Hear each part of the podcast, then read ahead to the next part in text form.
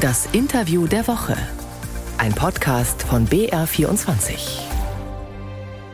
Eminenza, wir haben uns vor einem Jahr in Gaza gesehen, da haben wir über die Situation der Christen dort gesprochen, da haben wir schon über schwierige Verhältnisse geredet. Jetzt ist der Krieg und wir sind in der Katastrophe. Wie sehen Sie die Lage? La situazione è catastrofica sotto tutti i punti di vista, umanitario, sociale. Die Situation ist unter allen Gesichtspunkten katastrophal. Humanitär, sozial, das tägliche Leben, die Aussichten. Ganz praktisch sind alle Christen in Gaza in zwei Zentren beisammen, die es noch gibt. In der orthodoxen Kirche sind es etwa 200, bei der katholischen Kirche etwa 700. Alle haben keine Wohnung mehr. Die Lebensbedingungen sind schlecht. Es gibt wenig Wasser, sie leben ohne Strom. Es fallen Bomben, denn da wird gekämpft. Allein gestern wurden da zwei Menschen vor der Tür der Kirche umgebracht. Es ist schwierig und was es richtig kompliziert macht, ist die Frage, was danach kommt. Wie wird es? Cosa sarà dopo? Come sarà? Wie wird das sein, dieses Jahr für Christen in Gaza Weihnachten zu feiern?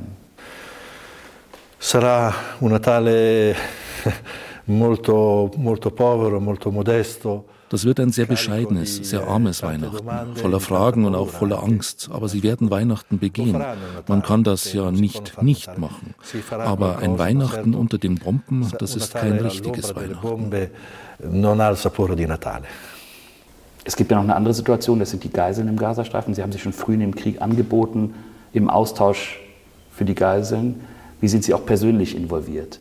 Ho dato la disponibilità, qualsiasi cosa possa servire per, eh, per aiutare a cambiare. Ich bin bereit, alles zu tun, was diesem Krieg eine andere Richtung gibt.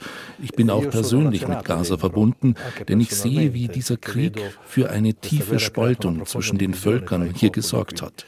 Tiefer Hass, Verbitterung, Sehnsucht nach Rache, das alles hat nichts mit dem christlichen Glauben zu tun. Aber das gibt es und das muss man berücksichtigen. Ich liebe beide Völker, aber sie gehen in eine völlig entgegengesetzte Richtung. Ein großer Riss, große Schwierigkeiten. Wir haben Katholiken unter Bomben und wir haben Katholiken, die ihren Militärdienst leisten.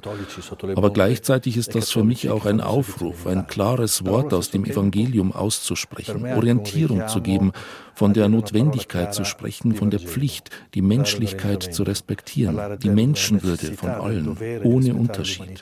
Auch indem wir die Christen dazu aufrufen, sich an dieser furchtbaren Dynamik nicht zu beteiligen, in der ein Narrativ gegen das andere steht, von Hass und Missachtung. Das schließt alle Türen, aber stattdessen müssen wir neue Horizonte, neue Perspektiven eröffnen. Die große Frage ist doch, was bleibt nach diesem Krieg? Nicht nur rein physisch, sondern auch, was die religiösen, politischen und sozialen Perspektiven angeht. Cosa lascerà questa guerra dopo, dal punto di vista non solo fisico, ma anche di prospettive religiose, politiche, sociali? Es gibt ja das Konzept vom, vom gerechten Krieg und mein Land Deutschland sagt, Israel hat das Recht, sich zu verteidigen. Gibt es irgendwas Gerechtes an diesem Krieg?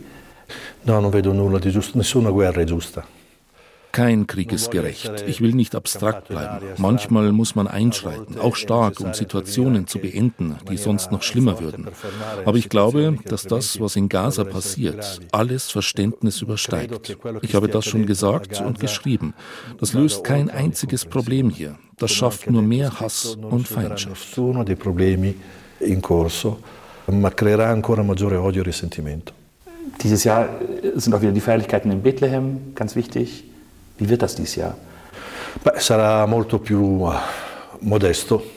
Es wird viel bescheidener. Wir tun alles, was nach der Tradition vorgesehen ist, aber weniger pompös. Es gibt keinen Weihnachtsbaum mit Lichtern, die Pfadfinder spielen nicht Dudelsack, aber wir verzichten nicht auf die religiösen Feierlichkeiten, vor allem nicht auf das Fest für die Kinder, die haben ein Recht auf Weihnachten. soprattutto non rinunciamo a far festa ai bambini, che hanno diritto di fare il Natale.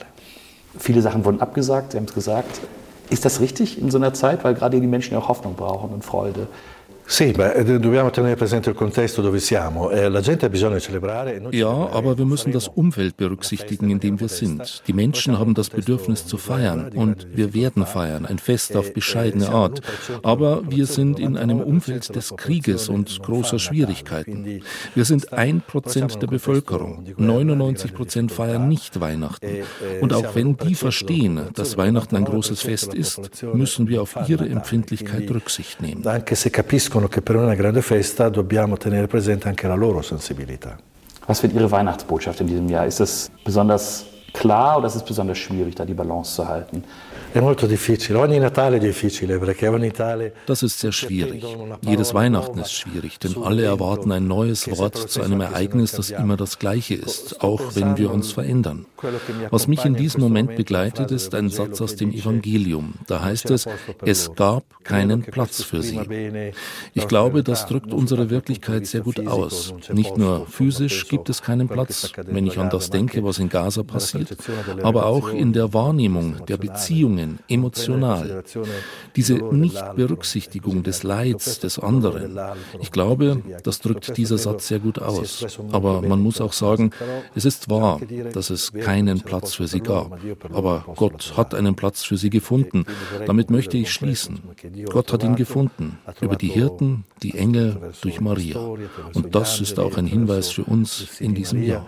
E credo che questo sia anche l'indicazione per noi quest'anno. Die große Mehrzahl Ihrer Gemeinde sind Palästinenserinnen und Palästinenser. Ist das auch Ihre Perspektive auf den Krieg? Dunque, la gran parte dei cristiani della diocesi è arabo, eh, perché abbiamo anche la Giordania, palestinese, arabo. Der Großteil der Christen in der Diözese ist arabisch, denn auch Jordanien gehört dazu, palästinensisch-arabisch. Aber wir haben auch eine hebräische Gemeinschaft und Ausländer. Wenn ich an die Diözese schreibe oder spreche, muss ich all diese Perspektiven berücksichtigen. Der Fokus liegt jetzt natürlich auf dem, was hier passiert. Man kann darüber nicht nicht sprechen. Man muss den besonderen Schmerz der Palästinenser berücksichtigen, aber nicht nur, auch den der Israelis. Niemand hat ein Monopol auf den Schmerz. Das ist ein Problem, das wir haben, dass jeder denkt, sein Schmerz sei einzigartig. Aber dem ist nicht so. Das ist der Unterschied, den wir Christen machen müssen.